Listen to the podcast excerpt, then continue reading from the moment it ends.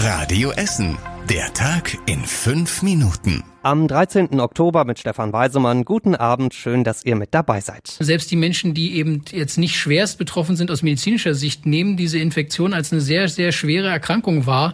Und äh, man sollte sich einfach auch aus rein egoistischen Gründen versuchen, dafür so gut wie möglich zu schützen. Das Coronavirus ist immer noch genauso gefährlich wie am Anfang. So hat's der Virologe Mirko Trilling heute bei uns im Radio Essen Corona Talk gesagt. Und deswegen sagt er auch nochmal ganz deutlich, alle müssen sich an die Regeln halten, damit sich das Virus nicht unkontrolliert ausbreitet.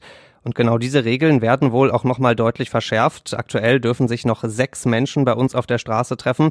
Bald sind es wohl nur noch fünf. Und auch andere Verschärfungen hat das Land schon angekündigt, sagt Gesundheitsdezernent Peter Renzel. Wir haben das heute angekündigt bekommen, dass beispielsweise eine Messe wie die Motorshow äh, Messe möglicherweise nicht stattfinden kann oder mit weitaus geringeren, äh, geringeren Teilnehmern. Das gleiche wird bei allen Kulturveranstaltungen sein. Dann werden natürlich manche Veranstaltungen in Essen nicht möglich sein, genauso wie im Kino. Und auch die Maskenpflicht könnte noch mal strenger werden. Die Regeln verschickt das Land wohl heute Nacht.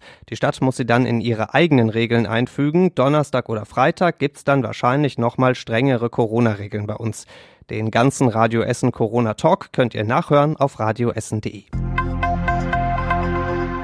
Große Aufregung heute um ein Formular auf der Internetseite der Stadt Essen. Ja, sowas kann tatsächlich aufregend sein. Und zwar so aufregend, dass es gleich einen Shitstorm in den sozialen Medien gab und Sender in ganz Deutschland darüber berichtet haben. In dem Formular können Essener Verstöße gegen die Corona-Regeln melden.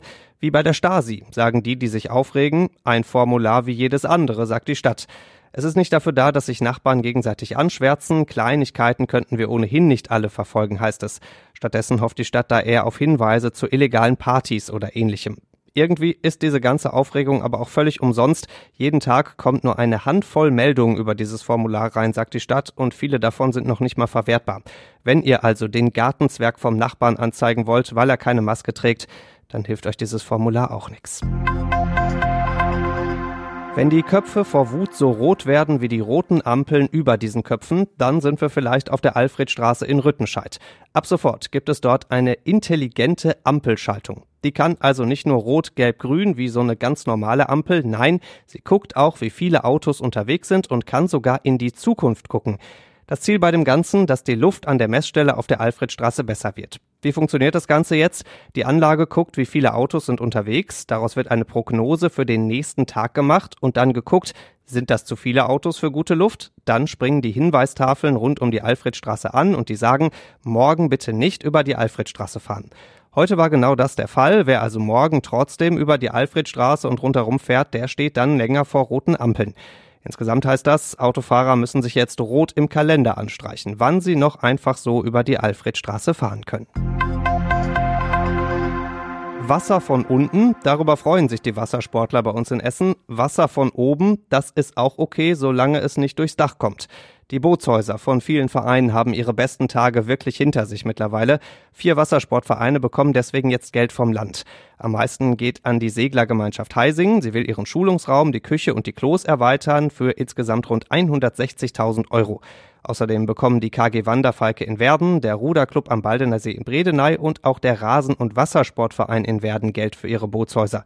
Und auch viele andere Sportvereine bei uns in Essen haben sich in den letzten Monaten schon über einen kleinen oder größeren Geldfluss vom Land gefreut. Und das war überregional wichtig. Beherbergungsverbot. Bis vor kurzem ein völlig unbekanntes Wort, jetzt das Wort der Woche. Wer in einem Corona-Hotspot wohnt, darf in vielen Bundesländern nicht mehr übernachten. Das macht überhaupt keinen Sinn, sagt der NRW-Gesundheitsminister heute. In NRW wird es dieses Verbot deswegen gar nicht geben.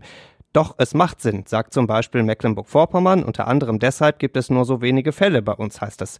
Morgen treffen sich Bund und Länder und sprechen über das Beherbergungsverbot. Das wird vermutlich eine sehr hitzige Diskussion werden. Und zum Schluss der Blick aufs Wetter. Morgen wird's ziemlich grau bei uns, dichte Wolken hängen über Essen, es bleibt aber zumindest die meiste Zeit trocken, das Ganze bei bis zu 12 Grad.